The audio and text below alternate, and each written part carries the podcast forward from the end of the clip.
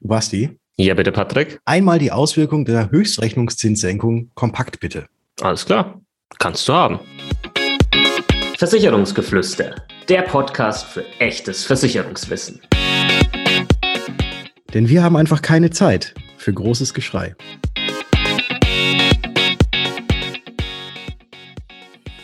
Hallo und herzlich willkommen zu einer neuen Ausgabe im Versicherungsgeflüster Podcast. Mein Name ist Bastian von Versicherung mit Kopf und natürlich auch heute wieder am Start der liebe Patrick von Was ist Versicherung? Servus Patrick. Servus Basti und hallo liebe Zuhörerinnen und Zuhörer. Wir haben uns gedacht, wir machen heute noch mal eine ganz, ganz kurze Folge zum Thema Höchstrechnungszinssenkung, weil da einfach ganz, ganz viele Fragen gekommen sind. Und deswegen heute noch mal ganz kompakt die wichtigsten Fragen zu der Höchstrechnungszinssenkung zum 01.01.2022 quasi auf den Punkt gebracht.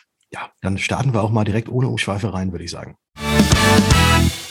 Was ist der Höchstrechnungszins? Der Höchstrechnungszins, korrekt heißt es eigentlich auch Höchstbetrag für den Rechnungszins bzw. Höchstzinssatz, legt fest, wie Versicherer ihre sogenannten Deckungsrückstellungen berechnen dürfen. In der Deckungsrückstellungsverordnung ist dies für die Lebensversicherung geregelt und er stellt die Obergrenze dar, die nicht überschritten werden darf. 2021 liegt der Höchstrechnungszinssatz bei 0,9 Prozent und ab dem 01.01.2022 wird dieser auf 0,25 Prozent gesenkt. Und da stellt sich die Frage, wer legt den Höchstrechnungszins überhaupt fest?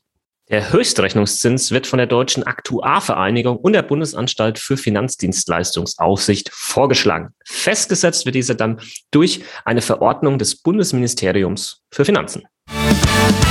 Was ist eigentlich der Zweck des Höchstrechnungszinses? Versicherungen müssen ja Rückstellungen für ihre Leistungsverpflichtungen bilden. Das heißt, für die Berufsunfähigkeitsrente zum Beispiel oder auch für Todesfallsummen, aber auch für Rentenversicherung.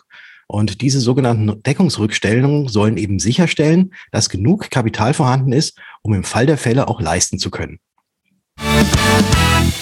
Was ist der Unterschied zwischen Höchstrechnungszins und Garantiezins?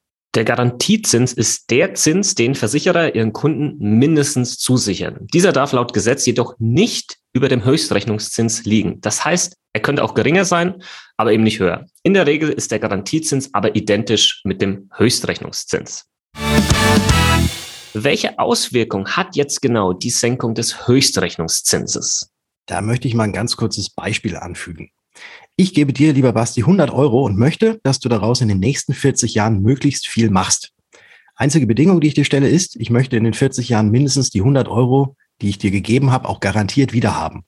Du musst jetzt also gucken, dass du einen Teil sicher anlegst und dieser Teil muss dann eben in den nächsten 40 Jahren durch die garantierten Zinsen wieder auf 100 Euro anwachsen. Und mit dem Rest, den du übrig hast, kannst du das zum Beispiel dann in Aktien, ETFs oder sonst wo anlegen. Und dadurch, dass der Höchstrechnungszins beachtet werden muss, musst du bei 0,9 Prozent circa 70 Euro auf Seite legen und hast also 30 Euro zum, ich sag's jetzt mal, Spielen. Wenn du allerdings den Höchstrechnungszins von 0,25 Prozent annimmst, dann sieht die Sache schon so ein bisschen anders aus. Denn hier musst du nicht 70 Euro auf Seite legen, sondern schon 90 Euro auf Seite legen, die sich dann, wenn sie sich mit 0,25 verzinsen, wieder in 40 Jahren 100 Euro ergeben. Und das würde bedeuten, dass du mit 0,25 Prozent tatsächlich nur 10 Euro für die freie Anlage hättest. Und dass da dann am Ende weniger rauskommt, als wenn du 30 Euro hättest, das sollte ja jedem klar sein. Wo wirkt sich das Ganze also aus?